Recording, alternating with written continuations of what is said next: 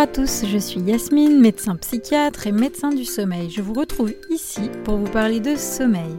Je souhaite partager des infos claires et des astuces adaptées, applicables au quotidien pour qu'à la fatidique question Alors, bien dormi? chacun puisse enfin répondre un vrai et sincère oui le plus souvent possible. Aujourd'hui, je vais vous présenter les différents types d'insomnie qu'il existe, puisqu'on parle toujours de l'insomnie, mais en réalité, il en existe de différentes sortes. Donc attention, aujourd'hui, je vous parle de 9 types d'insomnie différentes. La conséquence est globalement toujours la même, c'est-à-dire le manque de sommeil, mais la prise en charge va pouvoir varier sur certains points. Alors, le premier type d'insomnie, c'est l'insomnie aiguë ou insomnie d'ajustement.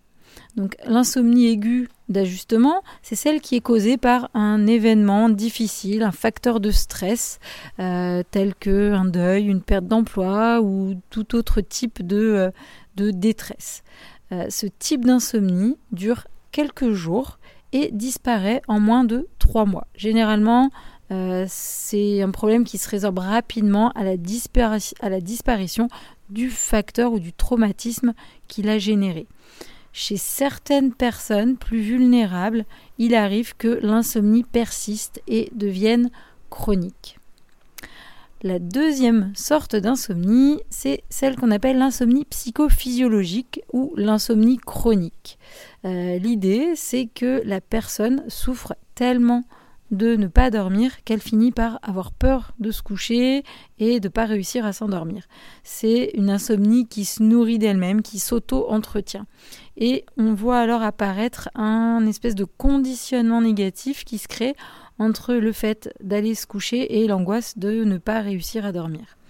Et donc, euh, il peut y avoir des, angoisses de performance euh, pour le sommeil qui apparaissent, c'est-à-dire la peur de ne pas réussir à s'endormir ou la peur de ne pas dormir suffisamment, et donc euh, une incapacité à s'endormir au moment où on voudrait pouvoir s'endormir. Et paradoxalement, parfois dans ce type d'insomnie, le sommeil peut être plus facile hors de chez soi.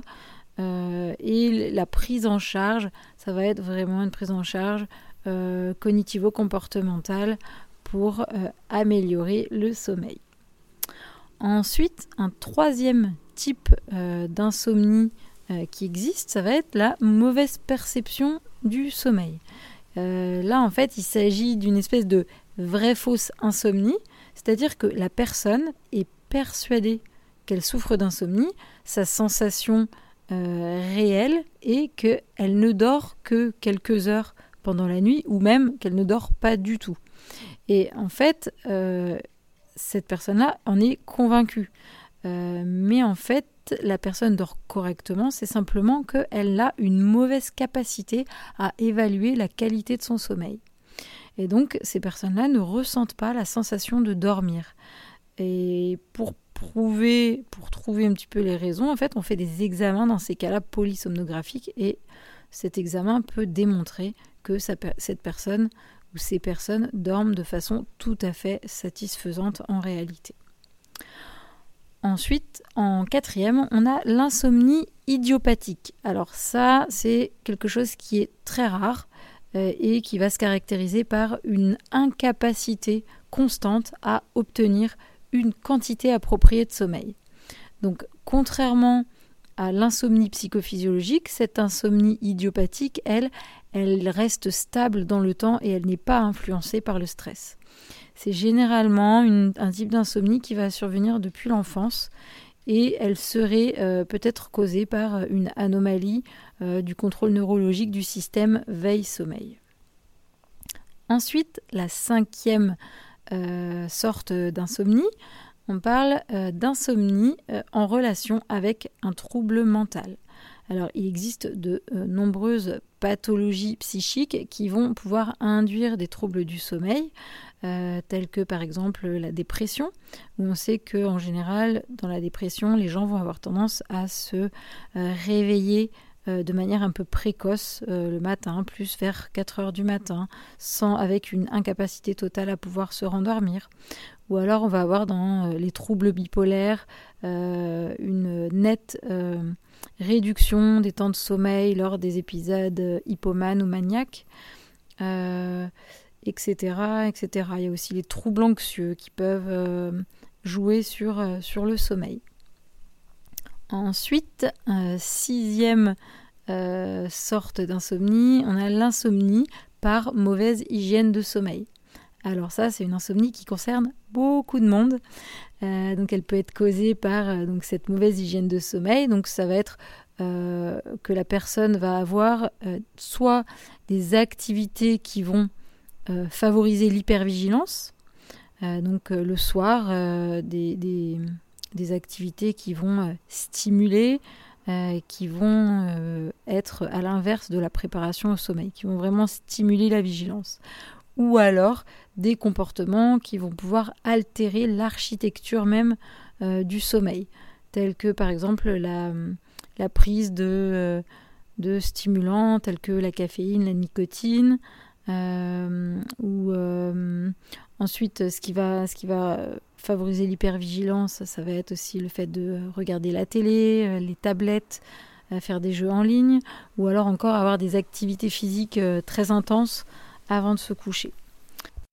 Dans la mauvaise hygiène de sommeil, on considère aussi l'environnement, et donc un environnement qui va empêcher un bon sommeil, ça va être par exemple une chambre mal aérée, trop chaude, ou alors euh, tout ce qui concerne les rythmes biologiques, ne pas respecter des horaires de coucher réguliers, etc.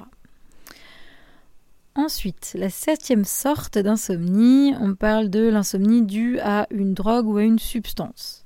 Alors par exemple, même si euh, l'alcool est considéré comme le somnifère le plus utilisé de la planète, en réalité, il a certes un effet sédatif, mais il va euh, altérer la qualité du sommeil, et ce qui va donner un sommeil qui n'est pas récupérateur et qui va être de mauvaise qualité.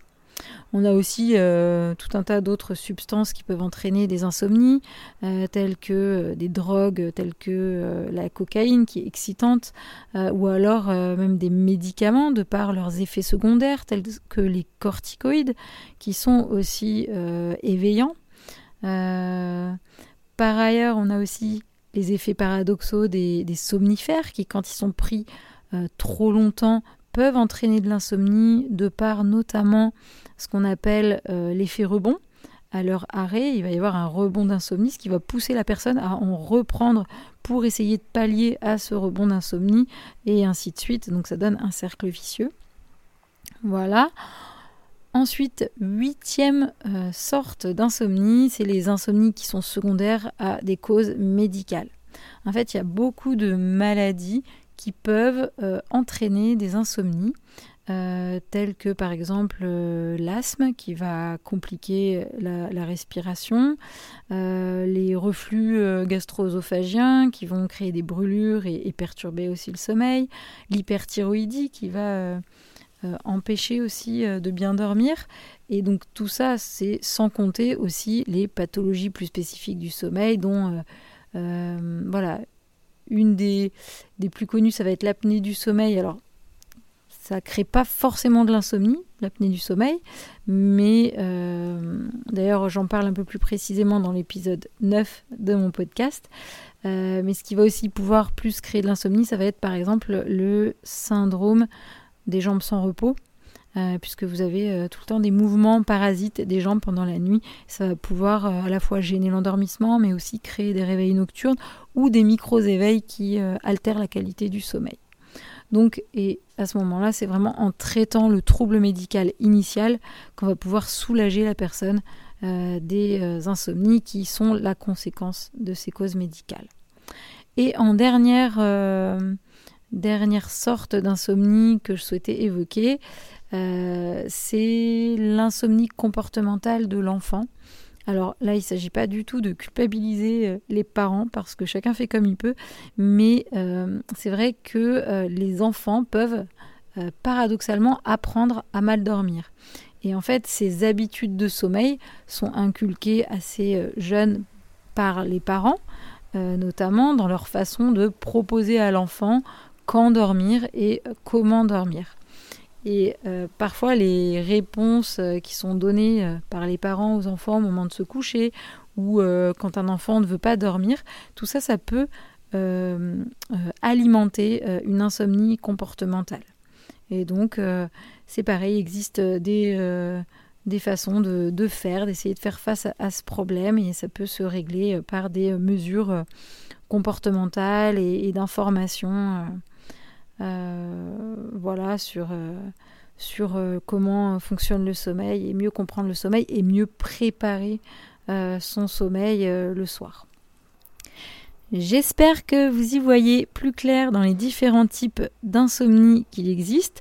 Retenez surtout que quel que soit le type d'insomnie considéré, les règles d'hygiène de sommeil, notamment détaillées dans les épisodes 3 et 4, sont toujours les bienvenues à mettre en place et pourront sans aucun doute améliorer votre sommeil, sans forcément que vous soyez concerné par une insomnie à proprement parler.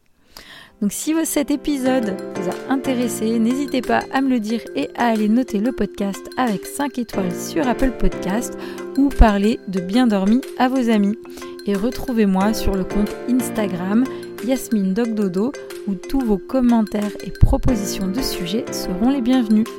Merci beaucoup et à très bientôt